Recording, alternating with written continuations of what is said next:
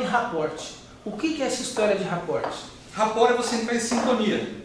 Você entrar em sintonia. O princípio do rapport é o seguinte, neurolinguística é você acompanhar, acompanhar e conduzir o interlocutor.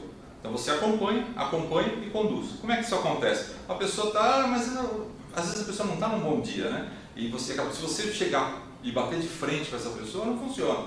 Agora se você chegar e acompanhar, oh, hoje estou chateado, não estou no dia legal, ah, é, poxa, você pode até ter razão. Imagine que você possa ficar assim mesmo. Você está acompanhando, acompanhando. Por outro lado, vem, pensa comigo, vem comigo, e já estou conduzindo. É. Então, se eu acompanhar e conduzir, eu estou fazendo rapport. Isso de uma maneira simples de responder, Sim. dá para aprofundar muito mais nisso. Né? Agora, Dil, como ter um bom rapport é, falando com empresários, com mestre de obra, com pedreiro, com a dona de casa? Quer dizer, é, que tipo de coisa o profissional de vendas tem que aprender para poder ter um bom rapport com todo mundo?